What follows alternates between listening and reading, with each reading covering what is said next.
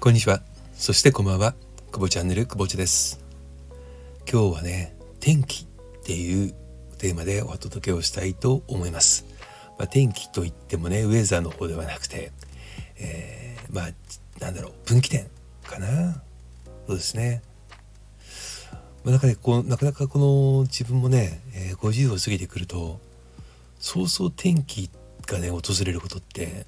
ないんじゃないかなと思ってたんですよね。30代後半ぐらいの時に当時のあの尊敬してる先輩とね夜仕事終わりに飲んだ時にね「あの久保ちゃん俺人生がもう見えちゃった気がするんだよね」って言われたんです。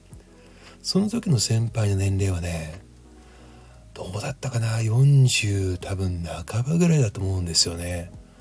うん56個上だったと思うんですけどすごいかっこいいね先輩だったんですけどもでもうその人はねあの、まあ、無事養殖で、うん、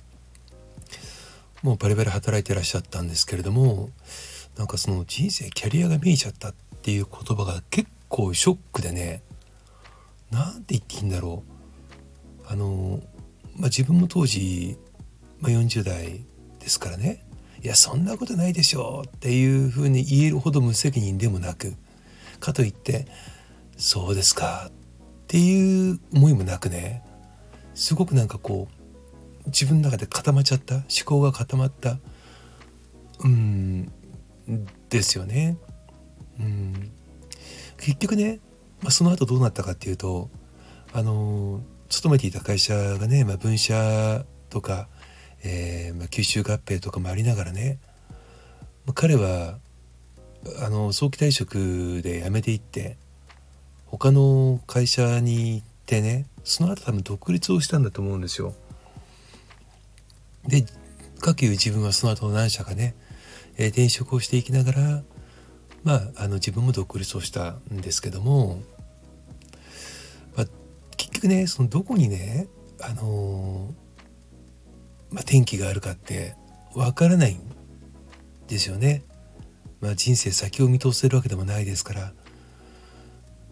ただ間違いなく言えるのは私はねその時の先輩の言葉はね結構大きな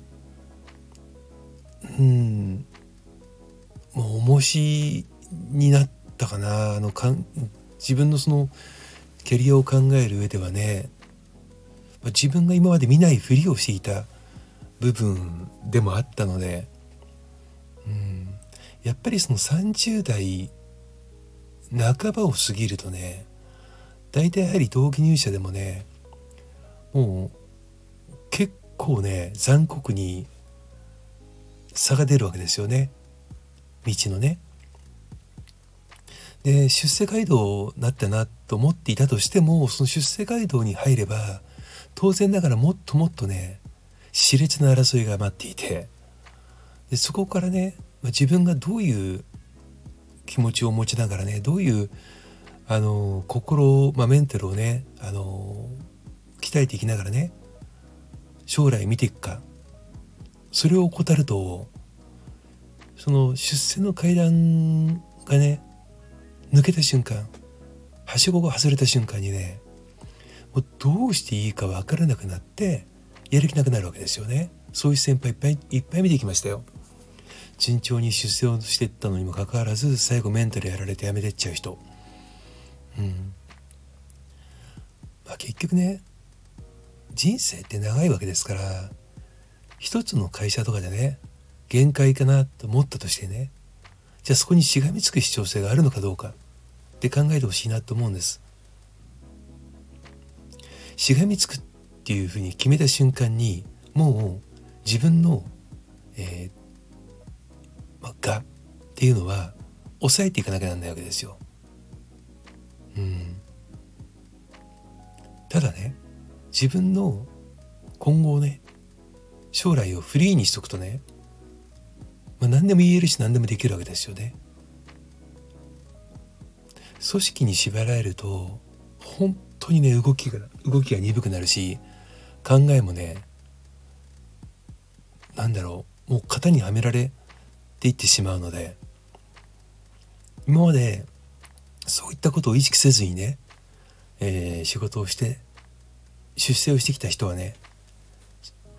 皮肉なことに一気にね能力がね活かせなくなってくるんですね。だからやっぱり自分の将来っていうのは自分のもんだし家族のものだし。今その人生の中の一通過点をねその組織に属しているに過ぎないんだと。いうのを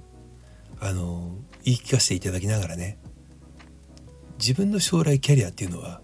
組織によってあるものではなくて自分の子につながってるんですと。いうことをね忘れずに、えー、いてほしいなと思います。うん、結構ねやっぱりこの時期あの組織改変とかねあとはま転勤とか転職もあるかもしれないけどもまあ一つの組織にいればね、まあ、昇格試験昇進試験といったものがねあったりしてその結果がねこの新しい組織改変においてね、えー、出てくるんだと思うんですけれどもね。やっぱりその自分のねまあキャリア感人生観っていうのは誰によって左右されるものでもないので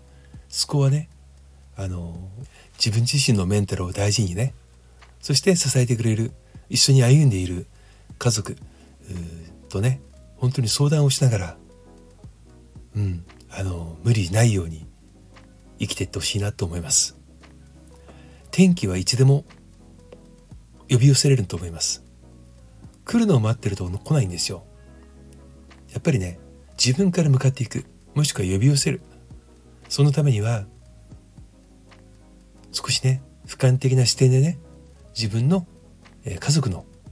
将来像っていうものをしっかりとね見据えてよく話し合って、えー、毎日毎日ね大切に歩んでいってほしいなと思います。今日は天気というテーマでね、えー、お届けをしました。久保チャンネル久保地でした。それではまた。